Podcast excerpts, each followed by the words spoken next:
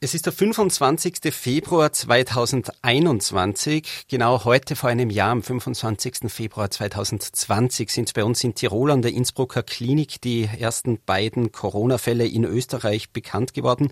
Zwei Italiener waren das damals. Bei mir Kliniksprecher Johannes Schwamberger. Johannes, äh, wenn du dich an dieses doch sehr turbulente vergangene Jahr erinnerst, wie genau ist denn deine Erinnerung an diesen speziellen Tag, an diesen 25. Februar vor einem Jahr? An diesen speziellen Tag ist die in Erinnerung recht schön, weil da war ich in der Früh tauchen, dann war ich am Strand und ich glaube Mittag war ich nochmal einen zweiten Tauchgang machen. Da war ich nämlich auf Urlaub und äh, meine Kolleginnen, die mich vertreten haben, haben mir wahrscheinlich das Kreuz abgeflucht an dem Tag, weil da war die Hölle los. Aber ich war tatsächlich noch auf Urlaub und bin erst zwei Tage, zwei Tage später dann dazugestoßen und ja, dann ist es losgegangen. Bleiben wir noch kurz beim Urlaub. Bleiben wir noch kurz beim Urlaub. Erster Gedanke, Kollegen, die da vielleicht in Tirol schon das Kreuz abgeflucht haben. Äh, die Info, Covid-Patienten jetzt auch in Tirol. Deine ersten Gedanken noch im Urlaub? Äh, mein, mein erster Gedanke war, äh, scheiße, ich habe gehofft, es geht sich aus, dass ich wieder zurück bin, damit die das jetzt nicht allein, allein managen müssen. Aber auf der anderen Seite war klar, dass es auch bei uns aufschlagt. Das war ja überhaupt keine Frage. Dass es auch ein gewisses öffentliches Interesse nach sich zieht, war uns klar. Dass es dann so enorm ist, äh, hat uns dann na, überrascht vielleicht nicht, aber es war schon ein enormes Interesse am Anfang, ja. Eben zum Interesse, du zurück aus dem Urlaub, wohlverdient, entspannt quasi, hoffentlich. Wie sehr ist dann äh, rund gegangen, wo du wieder zurück warst? Ja, wie immer, wenn sowas ist, wir sind ja echt recht oft im Fokus, wenn so große Dinge passieren. Ich denke an die Zeit, wo der Prinz Friso bei uns war. Also wir sind sowas schon gewohnt, aber es ist halt immer eine wahnsinnig intensive Zeit. Und was vielleicht äh, Unterschied war zu anderen Dingen, wie zum Beispiel Prominente, die bei uns liegen, hat äh, mehr Auswirkungen gehabt, was wir in die Bevölkerung kommunizieren. Äh, beruhigen wir zu sehr oder machen wir zu sehr Panik oder äh, stellen wir es realistisch dar, was natürlich unser Anliegen ist, aber das sind schon Gedanken, die wir uns machen. Alles, was wir sagen, kommt ja irgendwie an bei der Bevölkerung, aber auch bei den eigenen Mitarbeitern zerrt die ganze Situation natürlich bei jedem Menschen und es gibt verschiedene Sichtweisen. Der eine sagt, ja, jetzt Covid, ich kenne keinen Pfleger bei euch auf den Intensivstationen, werden es anders bewerten. Was sagst du zu diesen unterschiedlichen Sichtweisen und Denkweisen, die die Leute jetzt auch nach einem Jahr haben? Ähm, ich sag, ich verstehe es, ähm, weil jeder aus einem gewissen Erfahrungshorizont spricht. Ich verstehe an einen Selbstständigen, der eine Firma hat, die den Bach runtergegangen ist, der vielleicht seine Lebensgrundlage verloren hat, der noch nie in seinem Leben auf einer Intensivstation war, der nicht keine, vielleicht kennt er nicht einmal jemanden, der Covid gehabt hat oder schon gar nicht, der daran gestorben ist, ja, verstehe ich völlig für den, dass der sagt, ja, was machen denn die mit unserer Wirtschaft? Das können die nicht machen. Ich stehe vor meinem, vor den Trümmern meiner Existenz. Und der andere ist der, der äh, auf der Intensivstation arbeitet, äh, Leute sterben sieht, Leute leiden sieht, äh, sieht, wie das Krankenhaus langsam voll läuft, eine Station nach der anderen mit schwerkranken Menschen. Und der sagt natürlich, ja, um Gottes Willen, was machen die draußen? Die müssen viel strenger sein, äh, weil sonst kriegen wir diese Krankheit nicht in den Griff. Und so spricht jeder aus dem Erfahrungshorizont, den er hat. Und wenn man das mitbedenkt, dann kann man auch etwas toleranter sein, wenn manche Leute äh, auch recht deutlich werden. Klar, oft auch nur schwarz-weiß, das ist nicht richtig, weil es gibt Grauschattierungen auch noch. Aber das ist so die Überzeugung, wenn man es ein bisschen diplomatisch formuliert. Du hast angesprochen, eben auch die Zahlen, wenn das Krankenhaus quasi langsam voll läuft, und man halt unterschiedliche, je nach Welle, je nach Phase einerseits äh, die Zahlen, ist ja, auch das ein heiß diskutiertes Thema. Ursprünglich hat es geheißen, es gibt so viele Betten in Österreich, jetzt ist es halbiert worden, etc. Umgang mit den Zahlen, wie schlimm ist die Situation jetzt vor Ort tatsächlich? Wie kann man das beschreiben? Weil auch da gibt es ja verschiedene Menschen, die das hören und die da vielleicht unterschiedlich darauf reagieren. Ja, da sind wir jetzt beim eigentlich sehr großen Thema, einem grundlegenden Thema jetzt aus meinem Bereich auch, ähm, weil allein die Zahl, wenn die Leute fragen oder man auch melden muss, wie viele Intensivbetten habt ihr für Covid? Das ist eine Frage, die sehr einfach klingt, aber hochkomplex ist, weil nimmt man ein Intensivbett, nimmt man ein Bett mit Beatmungsmöglichkeit, was natürlich mehr ist. Es gibt Betten, die sind zwar intensiv, aber ohne Beatmungsmöglichkeit. Äh, es gibt transportable Beatmungsgeräte, fixierte. Es gibt einfach unglaublich viele Varianten. Und dann ist die zweite, der zweite Faktor ist, ähm, wir sind jetzt vor allem in der zweiten Welle dazu übergegangen, nicht Betten leer stehen zu lassen, dass wir sagen, so die Hälfte der Intensivbetten ist jetzt für Covid und schauen dann, ob sie sich füllen und ob wir sie brauchen oder nicht. Das war die Strategie in der ersten Welle, auch verordnet vom Bund, alle planbaren Operationen abzusagen und Kapazitäten freizumachen für Patienten. In der zweiten Welle haben wir von Tag zu Tag geplant, immer auf den nächsten Tag, haben geschaut, wie viele Betten haben wir frei, wie viele Intensivbetten und haben darauf sozusagen die Operationen geplant. Was können wir operieren? Braucht der vielleicht oder wahrscheinlich ein Intensivbett. Und äh, so haben wir doch erstens viel operieren können, trotz Covid. Und das Zweite ist, wir haben Kapazitäten gehabt für Patienten, die nicht Covid-Patienten sind. Und das ist ein Punkt, der oft vergessen wird. Äh, wir sind ein Zentralkrankenhaus und sind für extrem viele Krankheiten und im Winter auch Unfälle zuständig. Und wir brauchen Intensivbetten für andere Patienten. Und deswegen haben wir immer gesagt, wir müssen die Hälfte aller Intensivbetten zumindest, wir haben je nach Rechenart circa 115 Intensivbetten, und unsere Grenze war immer die Hälfte.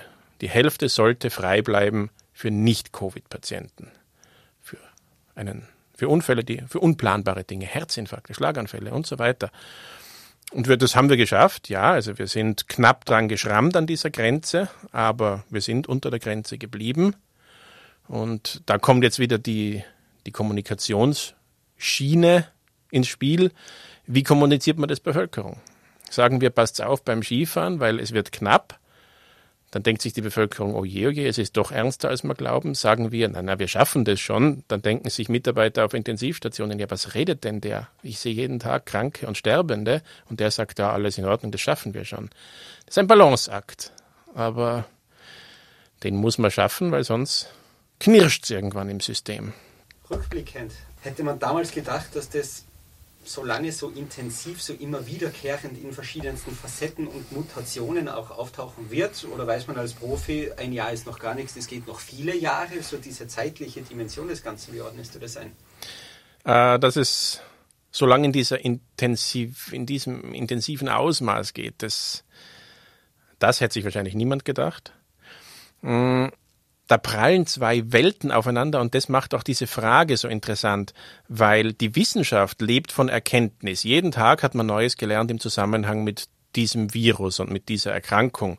Und wenn Leute wie der Professor Weiß sich hingestellt haben und gesagt haben, äh, das und das ist so, und dann drei Monate hat er auf einmal was anderes gesagt, dann sind Leute gekommen und haben gesagt, ja, was ist denn los? Der Professor Weiß hat vor zwei Monaten gesagt, äh, was weiß ich, die und die Maske bringt nicht so viel. Das klingt für die Öffentlichkeit natürlich, ja, was, er hat jetzt doch nicht recht gehabt. Aber das ist Wissenschaft. Es ist eine neue Krankheit und die lernen jeden Tag was Neues. Und das ist eben deswegen auch die Schwierigkeit. Hätte er am Anfang sich hingestellt und gesagt, ja, neue Krankheit, schwierig, schwierig, äh, wird uns sicher eine Zeit lang beschäftigen, aber das kriegen wir schon in den Griff. Und einen Monat später merken sie, oh Scheiße, das wird uns länger beschäftigen und das ist eine schlimmere Krankheit, als wir gedacht hätten dann wäre das auch legitim gewesen, weil es ein neuer Erkenntnisgewinn ist. Aber oft in den Ohren der Bevölkerung kommt dann an, ja, der sagt ja auf einmal was völlig anderes. Und so funktioniert aber Wissenschaft. Hm. Blick in die Zukunft. Ähm, wie ist so euer Blick in die nächsten Monate und Jahre vielleicht? Vielleicht zuerst einmal das Wichtigste, wir sind alle auch nicht nur Klinikmitarbeiter, sondern auch, wir sind auch Bevölkerung und wir wollen auch nicht mehr. es, es nervt. Es nervt wahnsinnig. Ähm, aber es ist so, das sehen wir entspannt. Wir müssen damit leben und wir müssen damit umgehen. Und die Krankheit wird uns immer begleiten, auf viele Jahre. Die Hoffnung ist nur, dass es halt ein paar wenige Fälle dann sind, die immer wieder kommen, die auch auf einer Intensivstation landen, ja. Aber wenn ein ausreichender Teil der Bevölkerung irgendwann geimpft ist, dann ist die Menge nicht mehr das Problem, sondern die Krankheit an sich. Und das wäre mal schön. Ja, ob wir uns darauf vorbereiten, wir rechnen sicher damit, dass wir immer einen Bereich brauchen werden, in dem Covid-Kranke isoliert werden können. Allerdings hat es das vorher auch schon gegeben. Es hat ja vorher auch schon hoch ansteckende Krankheiten gegeben. Da hat es immer schon Betten gegeben in einer Isolierstation. Ob die in Zukunft vergrößert werden muss, ein neuer Bereich, das wird sich zeigen, das wissen wir nicht. Das ist jetzt noch viel zu früh. Und die Intensivkapazitäten, ja, das stimmt. Äh, ein Bett mit einem Beatmungsgerät ist ganz schnell aufgestellt, ist ja überhaupt keine Frage. Aber äh, vor allem pflegeseitig, Intensivpflege kann man fast nicht vergleichen mit Normalstationspflege. Das ist eine extrem hochspezialisierte Zusatzausbildung, die auch mehrere Jahre dauert und äh, wir haben es eh immer wieder dazu gesagt, äh, der limitierende Faktor sind nicht die Betten, der limitierende Faktor ist das Personal das man erst einmal ausbilden muss. Wir haben den Vorteil, dass wir das AZW dabei haben, eine eigene Ausbildungseinrichtung. Da können wir schnell reagieren auf den Bedarf, können zusätzliche Ausbildungsschienen ähm, öffnen, zusätzliche Ausbildungen starten. Und der Ruf der Pflege, ich meine, das ist, wenn man so will, ein positiver Nebeneffekt dieser Pandemie gewesen, dass die, der Ruf der Pflege und des Berufs äh, ein bisschen mehr Ansehen wieder bekommen hat. Ähm, aber das wird immer der limitierende Faktor sein. Einerseits die Zahl der Mitarbeiter in diesem Bereich und andererseits natürlich auch, dass dort auch Menschen ausfallen können, wenn sie krank werden. Wie wir es immer wieder erlebt haben. Wir haben das Gott sei Dank nie im riesigen Stil erlebt, aber kleine Cluster auf gewissen Stationen, das kommt immer wieder vor natürlich. Stichwort Urlaub im vergangenen Jahr. Du warst quasi, hat er erwähnt, im Urlaub direkt, wo es losgegangen ist. Ist bei euch jetzt, gibt es nur einzelne Urlaubstage einfach, um, um die Reserven, um die Batterien so weit aufzuladen, dass man dann im Job weiter funktioniert? Oder gibt es im letzten Jahr auch Phasen, wo ein Weiß, ein Schwamberger, wer auch immer sagen kann, du, ich bin jetzt einmal zwei, drei Wochen gemütlich unterwegs, ihr macht das schon alleine? Oder gibt es da äh, so viel Luxus, dass man sich das gönnen, gönnen gönnen kann. War das im letzten Jahr nicht möglich? Wie, wie, wie schaut da die Urlaubsplanung aus? Doch, wir haben ja den Sommer dazwischen gehabt, der etwas entspannter war. Und es ist auch der Aufruf an die Führungskräfte in unseren Unternehmen, die Mitarbeiter in den Urlaub zu schicken und äh, in einer Phase, wo es, wo weniger los ist. Auch der Professor Weiß war mal weg ein paar Tage, auch ich war ein paar Tage weg. Auch wenn man nicht im Urlaub ist, sondern nur daheim ist oder bei den Kindern ist oder bei der Familie ist, man muss ein bisschen abschalten in so intensiven Zeiten, weil äh, wenn der Mitarbeiter dann irgendwann zusammenklappt und nicht mehr kann, das bringt auch nichts. Aber ja, diese Gelegenheiten waren natürlich dünn gesät im letzten Jahr. Aber mit einer gewissen Planung geht sich das schon aus. Unsere Klinik und unser Unternehmen ist ziemlich groß. Da ist auch eine Redundanz vorhanden, andere Mitarbeiter, die das übernehmen können eine Zeit lang. Kleinere Krankenhäuser haben den Luxus wahrscheinlich nicht in der Form und die haben personell sicher mm, schon mehr Herausforderungen. Da kann nicht einfach einmal zwei Pflegekräfte aus einer Intensivstation einfach so auf Urlaub gehen, weil dann gäbe es vielleicht ein Problem, wenn die Einheiten kleiner sind, die Häuser an sich. Aber ich hoffe, dass sie trotzdem auch sich die Zeit der Entspannung. Der Moment oder so, gibt es irgendwie, wo du sagst, diese Situation, dieser Moment ist mir aus diesem ohnehin so speziellen Jahr ganz besonders im Kopf. Positiv wie negativ irgendwas, was quasi nochmal heraussticht. Eine, eine, eine, eine Situation, eine. Da gibt es durchaus mehrere. Äh, das waren Situationen wie Pflegekräfte oder unsere, äh, unser Besuchsdienst, unser Klinikeinterne, die Klinikbrücke oder die Klinikseelsorge, die Gott und die Welt in Bewegung gesetzt haben, um Angehörigen es zu ermöglichen, sich zu verabschieden, um Videoanrufe mit Tablets zu organisieren, damit äh, ältere Ehepaare sich noch einmal sehen. Sehr tragische Geschichten. Schöne Geschichten mit wirklich sehr alten Patienten, teilweise über 90-Jährigen, die die Infektion überstanden haben und entlassen haben werden können. Und Kleinigkeiten, auch jetzt noch, jeder weiß, wir sind jetzt mit äh, Impfstoff nicht gerade gesegnet in Österreich und äh, auch wir nicht. Und äh, haben viele Mitarbeiter, die sich impfen wollen und kriegen aber dann doch wieder mal ein E-Mail von einer Mitarbeiterin aus der Psychiatrie, die sagt, sie hätte sich zwar angemeldet, aber sie tritt gerne von ihrem Impftermin zurück, wenn eine Kollegin aus der Infektiologie oder aus der Intensivstation noch nicht geimpft ist, weil das möchte sie nicht, dass die, die jetzt mehr mit Covid-Patienten zu tun hat, da länger warten muss. Und das sind natürlich sehr kleine Gesten, die aber zeigen, da ist schon noch viel Menschlichkeit, auch wenn es oft heißt, im Moment der Egoismus äh, regiert. Nein, gibt sehr viele Mitarbeiter, die hier extrem verständnisvoll und, äh, und kollegial agieren. Das muss man wirklich sagen. Und das ist auch schön zu sehen.